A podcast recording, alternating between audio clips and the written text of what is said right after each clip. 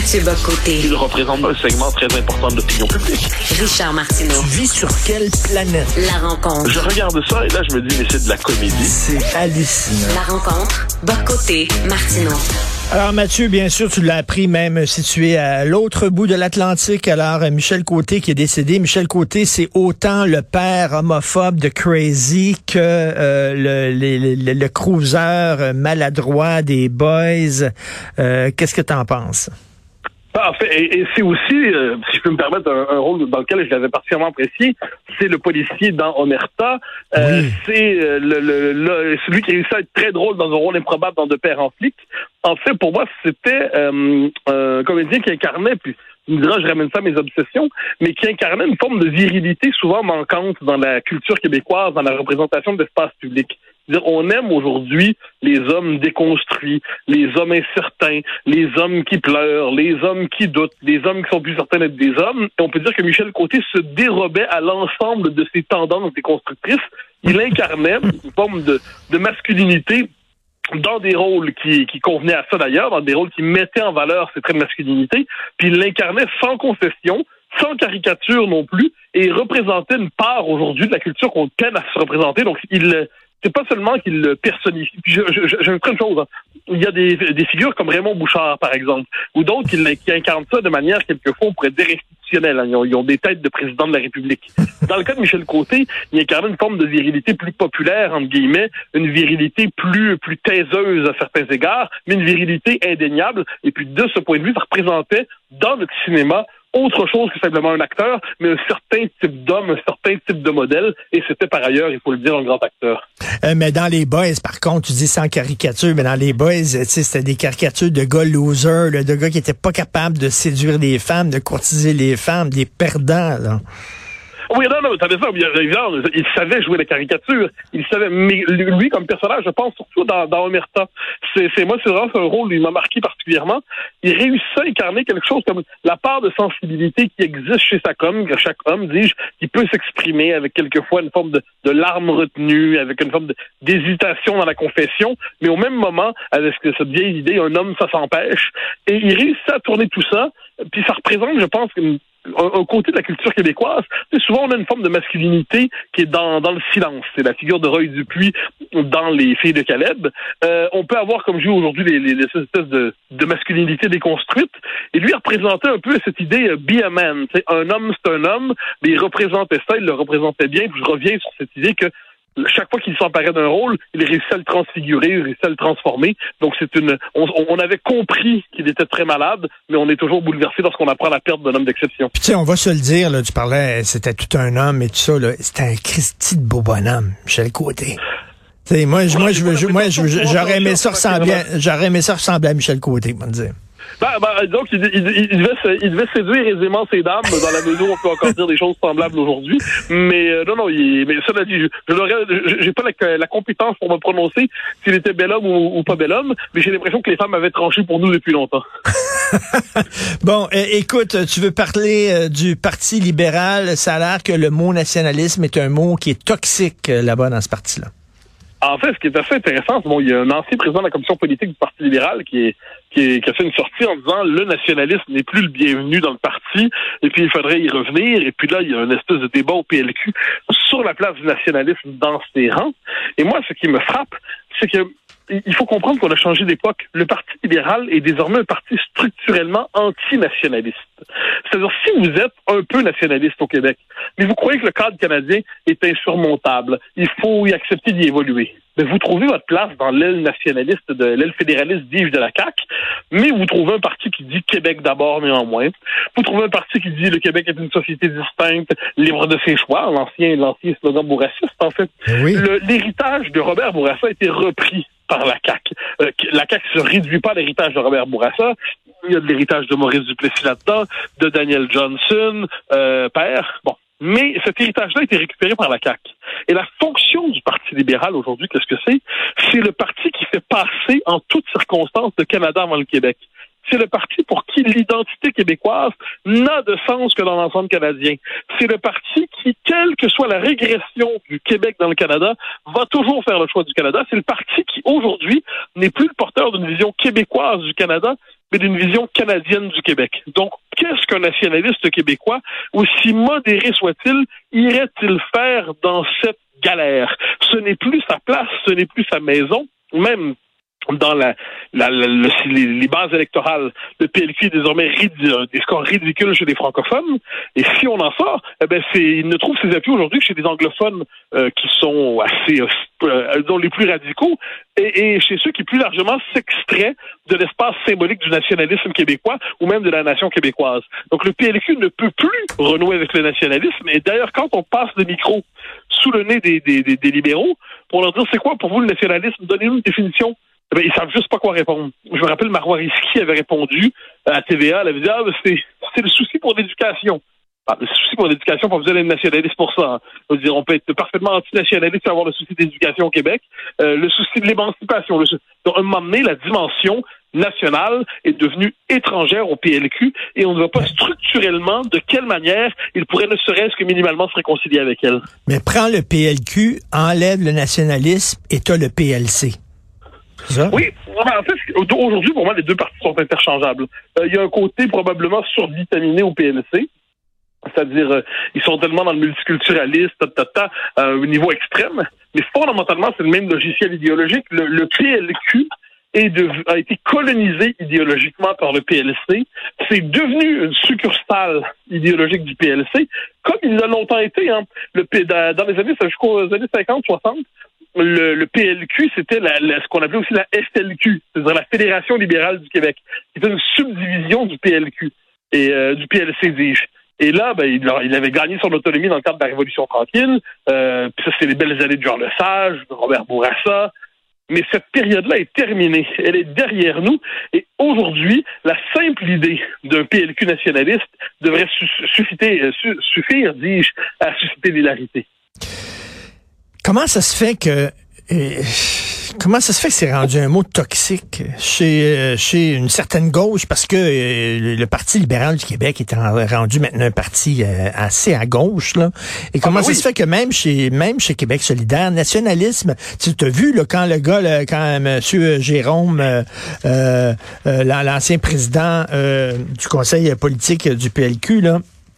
Euh, Jérôme Turcotte, il a parlé de nationalisme, mais là, il a été rabroué, puis là, on dit, oh non, c'est anti-immigrant, puis tout ça. Depuis quand ce mot-là est devenu toxique? Ben, au Québec, il l'a jamais été. Hein. C'est ça qui est particulier. Au Québec, c'était toujours un mot qui était assez positif. ailleurs, en France, on sait qu'il y a une autre signification, mais chez nous, il était positif. Moi, je pense que ce qui s'est passé, c'est un jour qui s'est passé dans les années 90, on a atteint un seuil de rupture. C'est-à-dire, le Québec avait dit avec Bourassa, le, il y a des conditions minimales de réintégration dans la fédération, hein, et puis c'est les cinq conditions minimales de Mitch. Puis si vous ne nous donnez pas les cinq conditions minimales, ben le Canada n'est plus vivable pour le Québec. Le Canada dit non. Puis Robert Bourassa, ben, son bluff a été tombé par terre parce qu'il disait je reste dans le Canada quand même. Donc l'idée d'un seuil de rupture, un seuil de rupture, c'est-à-dire à partir de ce seuil, le, lien fédéral n'est plus compatible avec l'identité québécoise. Ce seuil de rupture s'est rompu, c'est disparu dans les années 90. Dès lors, le PLQ est parti du fédéralisme inconditionnel. Donc, le seul nationalisme possible, lorsqu'on y fait référence, c'est dans l'espace canadien, obligatoirement. Ensuite, il y a toute la vague aujourd'hui antinationale dans le monde universitaire, euh, la vague antinationale qui est aussi portée par une certaine idée de la mondialisation, hein, la, gauche multiculturelle et la droite néolibérale qui s'accouplent. De ce point de vue, ça donne au Québec le PLQS. C'est-à-dire PL, le PLQ et QS sont sur une matrice assez semblable. Donc, sur le, le nationalisme, pour eux, c'est devenu quelque chose qu'on doit éradiquer dans une société pour permettre à la religion diversitaire de se déployer. Puis on constate que c'est une ligne de fracture assez fondamentale aujourd'hui. Mais on peut être fédéraliste et nationaliste, non? Nationaliste, c'est pas souverainiste, là. Veut dire, Jean Lesage était nationaliste et il était fédéraliste? Je pense qu'on pouvait. Je pense qu'on pouvait. Je pense qu'on ne peut plus. Euh, c'est ce qu'essaie de faire la CAQ, ça le dit notre bien. La CAQ dit on va être autonome dans le Canada, mais on constate bien, on l'a vu récemment sur la question de l'immigration, la CAQ dit on veut tous les pouvoirs d'immigration, sans ça c'est la louisianisation. Bon, Ottawa dit non. Qu'est-ce que Ottawa dit? Qu'est-ce que la CAQ dit? Ben, c'est pas grave, finalement, on n'en avait pas besoin. Donc, qu'est-ce que ça veut dire? C'est-à-dire que la CAQ qui fait le pari de la blague de, du, des Champs, un Québec fort dans un Canada uni, même pas la CAQ, c'est un Québec fort puis on pose pas la question nationale, la question de la souveraineté, parce qu'on veut plus en entendre parler. On fait semblant d'être souverain sans l'être vraiment. Ça, c'est quand même la CAQ. Et bien là, euh, la CAQ nous dit, euh, ben, quand, quand il y a une tension, ben, on ramène toujours à la baisse. On dit, ces pouvoirs-là sont essentiels, Ottawa dit non. Donc là, on se tourne vers les Québécois en disant, ben, ils n'étaient pas essentiels finalement. Quand vous vous rappelez à la CAQ, oui, vous étiez essentiels selon vous. Ils vous répondent, vous êtes un radical du référendum. Donc, je pense qu'on est arrivé à un, moment dans l'histoire où aujourd'hui, nationalisme québécois et adhésion fédéraliste canadien, c'est contradictoire en soi. Et qu'un nationaliste véritable aujourd'hui ne peut à terme que basculer vers l'indépendance. Notre collègue Antoine Robitaille écrivait, ben ça se peut que le PLQ, il dit, je pensais jamais pouvoir écrire ça une fois dans ma vie, mais ça se peut que le PLQ ne prenne plus jamais le pouvoir. Est-ce que selon toi, c'est envisageable? Non, non, parce que la démographie euh, c'est, euh, est favorable au PLQ, c'est ce qu'on oublie. C'est-à-dire les comtés protégés du Parti libéral du Québec auparavant, c'est l'ouest de Montréal.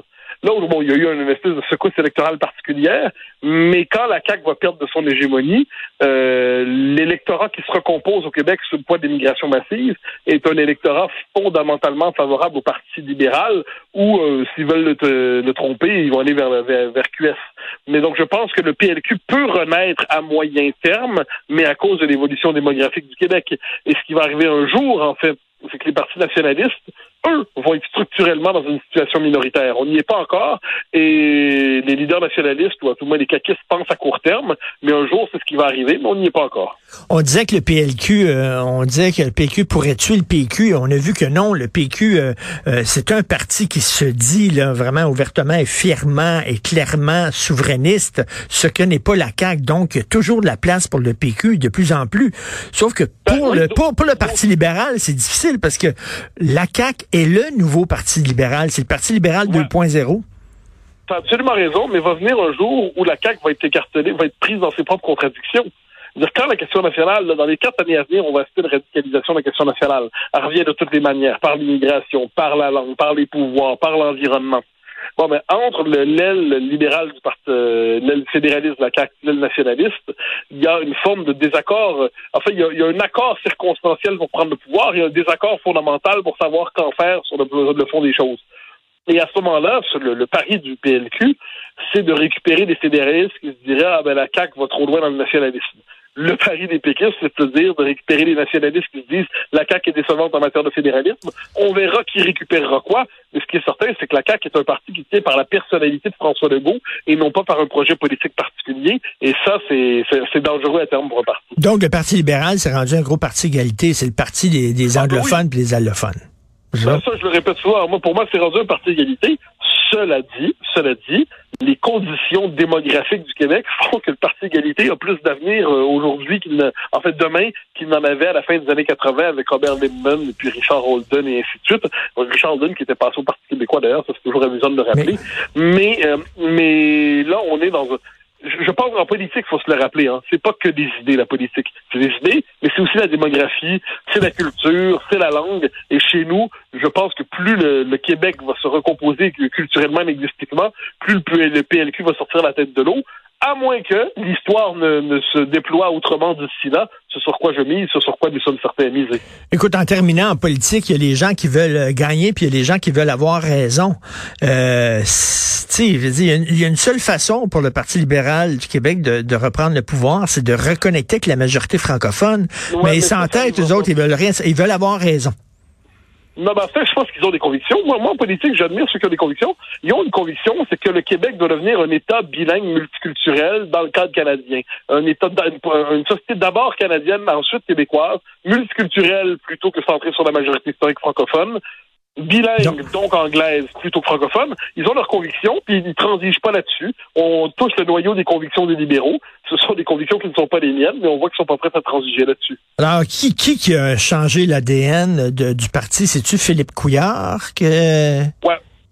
Il y a un basculement. Couillard, en fait, a changé la doctrine, clairement, du PLQ. Ça, il n'y a pas de doute. Il a, j'avais mis ça dans un gros texte dans mon livre euh, exercice politique, il y a un basculement, il revient au Parti libéral d'avant la Révolution tranquille. Il veut renouer avec le Parti libéral qui était libéral sans être nationaliste, qui était déployé dans l'espace canadien plutôt que québécois. Donc, de ce point de vue, Philippe Couillard marque la trudeauisation du Parti libéral du Québec et depuis, il n'en est plus jamais sorti.